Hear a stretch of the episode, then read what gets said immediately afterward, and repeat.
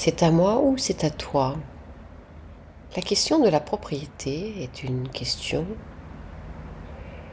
qu'on pourrait dire que nous, les humains, on en parle beaucoup, nous en sommes préoccupés. Mais tu peux regarder un cheval, ça c'est ma place à l'ombre. Moi, j'ai vu à boire avant toi, donc je bois avant toi. Ce n'est pas une propriété, c'est une dominance. Or, ce cheval va prendre place à l'ombre ou va prendre place au ruisseau et boire. Le temps d'épancher sa soif, le temps de se rafraîchir à l'ombre ce que nous cumulons, une maison, un endroit pour les vacances, une voiture, voire deux, un vélo, et tant d'autres choses qu'on appelle nos propriétés, nous servent un petit peu de temps en temps et ne servent à personne le reste du temps. Partager est compliqué. De dire, voilà, j'en ai pas besoin, alors tant. Et si jamais on me le rend cassé, abîmé, usé, vieux, rouillé, ouais, nous ne faisons pas confiance.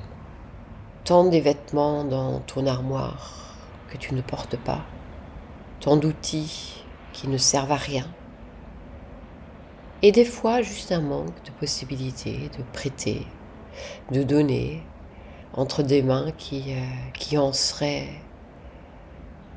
heureuses. Donner une seconde vie à nos affaires en toute confiance. Et la propriété, elle est encombrante. Et pourtant, elle donne aussi la possibilité de faire des heureux, de laisser partir, de partager ta richesse, partager, garder, cloisonner, donner. Travail de tous les jours qui nous permet de laisser partir quelque chose afin de laisser rentrer autre chose. Et cette autre chose peut être tout simplement de l'espace, de la perspective, une bulle pour respirer, une armoire allégée, un garage organisé, une vision très claire de ce que j'ai et qui me sert et ce qui m'encombre, faire le tri. Oui, ne pas être compulsivement propriétaire. Voilà un concept qui mérite réflexion.